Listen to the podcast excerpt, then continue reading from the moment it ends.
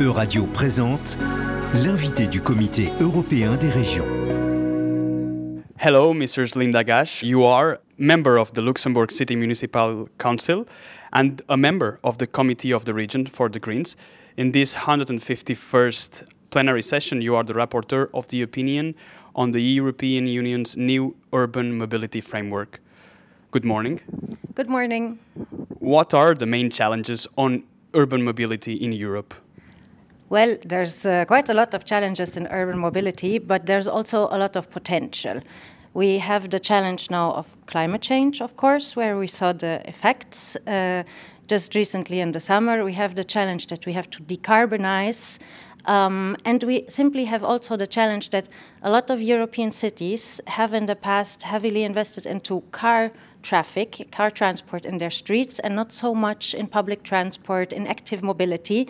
And so the cities uh, that we have in Europe are very car focused, whereas for the future, we should live in cities that are living cities, where people have more space and where active mobility and public transport is much more present. Let's talk a bit about this urban mobility framework that the European Union released. Uh, what are its uh, main specific goals? The specific goals is, I mean, there's technical goals which are about um, the sustainable urban mobility plans that cities have to establish, um, which are also about sustainable urban logistics. Um, and I mean, generally, it's really about how do we see the future of urban mobility in Europe and what do we have to, to put into place to get there and what is uh, the Committee of the Regions amendments to this to this policy? What do regions and cities in Europe have to say about this new, new urban mobility framework? I have to say I was really surprised because um, I, I, was afraid that there would be a lot of difference between cities and regions, between the different mayors of the different uh, cities in Europe. But what I found out in my work on this is that actually everyone that I spoke to, all the local politicians, no matter what party, no matter what country they're from, agree that we need to make the mobility transition happen. The question is not if we need it. The question is just how can we do it? And there, of course, cities and regions count very much on the help of the EU um, to provide them sufficient support, to provide them sufficient um, funding and also to provide them a network where they can exchange best practices to make the mobility transition happen. Speaking about European Union's help, um, how is how do cities and regions deal with uh, such funds? Are they uh, involved in the planning and implementing for uh, such uh, mobility changes to happen? Cities and regions can request funds, and there is different funds available to them, but um, the issue is that especially for smaller cities that it comes with an administrative burden it's not always easy to know what exactly you have to do to access the funds and where exactly to get all the information so this is why also in the opinion we call for um, more simplified access to information about these funds so that all the cities and regions can access them easily. Mr. Lindas Gaasch, uh, you said that the agreements between cities and regions have been easier than expected. Do you think the current context, climatically, energetically, is uh, changing mindsets? I think so, yes. And in a way that, I mean, it's a bit scary, of course, because we see the effects of climate change right now. So I think there's a sense of urgency that really uh, re is reaching everyone across the political spectrum. At the same time, there's also we have a European Commission that committed to the Green Deal, that committed to fight climate change. So there's also a lot of hope that these challenges are being addressed right now. And urban mobility is one area where we can rapidly decarbonize and where it's actually, in brackets, I would say, quite easy uh, to make change happen. So I think, yes, I think cities and regions, and the time is right, and cities and regions are quite committed. Let's talk about specific lines of work in this uh, urban mobility framework. How should cities and their mobility look in the future? Well, um, one aspect is active mobility. For instance, um, let's talk about pedestrians. Pedestrians are sometimes forgotten when we talk about transport planning because they don't need much else than just their feet. But to have a city that is easily walkable is something that is really important. To have a city where it's safe to cycle is also really important.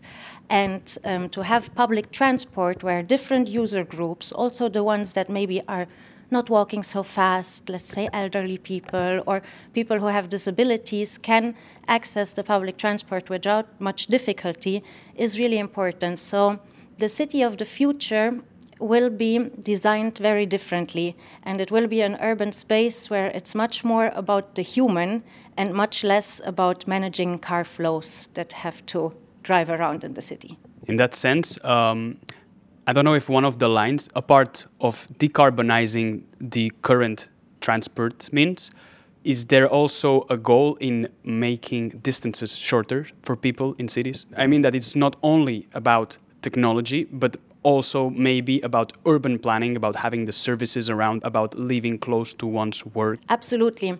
Um, I mean, the opinion itself, it's about urban mobility. So mainly we address the different modes of transport, but we also um, have some wording in the opinion about really urban planning and how cities are planned. You know the concept of the 15 minute city, where it should be easy for people to get around in 15 minutes from their house to their hobbies to their jobs.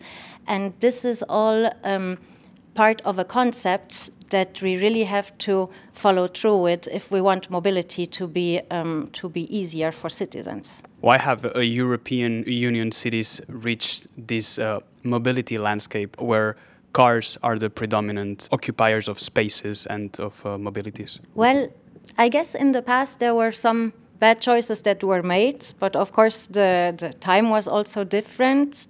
People at a certain time thought that the car is the future and individual mobility is what has to be promoted. Nowadays, um, the thinking has really changed as such that it is a luxury to know to get around easily, and it shouldn't be like this. Getting around easily in your city without having to use the car should be the norm. So there has really been um, a difference in thinking um, which we have to develop. And speaking about bikes, specifically, what can cities and regions uh, do to promote active mobilities? For bicycles, a really important factor is safe cycling infrastructure. People will use their bicycles if it's safe to use the bicycle. This is something that we've seen in a lot of different cities, and it's cycling infrastructure is actually quite cheap to build if you compare it to infrastructure for the car, and it's something that cities can quite easily implement. Um, we also go further than just looking at cycling um, for commuting itself. There have been a lot of great examples in cities where cargo bikes are used for urban logistics, where the last mile of a package that you should get is delivered to you by a cargo bicycle, which of course has also been uh, even working better with the development of electric bicycles. And there, I think decarbonization is really also a whole. So if you have car free city centers, but you can still get everything that should be delivered to you with the cargo bike be delivered to the front of your door, you're gaining comfort and not losing any. What are the next political steps for the urban mobility framework? Of course, we will communicate the result of this opinion to the European Commission and to the other European institutions, to the Council, to the Parliament, to all the other institutions to really show them what cities and regions say about urban mobility and that we're ready for the mobility transition. Mm, with the idea that they will also incorporate this opinion in the future texts that are based on the urban mobility framework. And this uh, afterwards, is there going to be a continuity in the work among regions and between regions and cities and the European Union to deliver this new urban mobility framework? Yes. The, um, the European Commission has announced in the mobility framework um, a lot of different legislative texts that they will um, they will present in the next uh, months and years.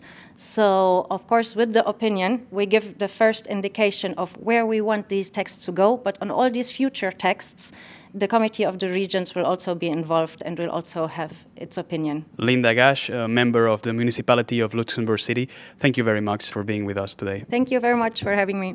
C'était l'invité de la rédaction de Radio.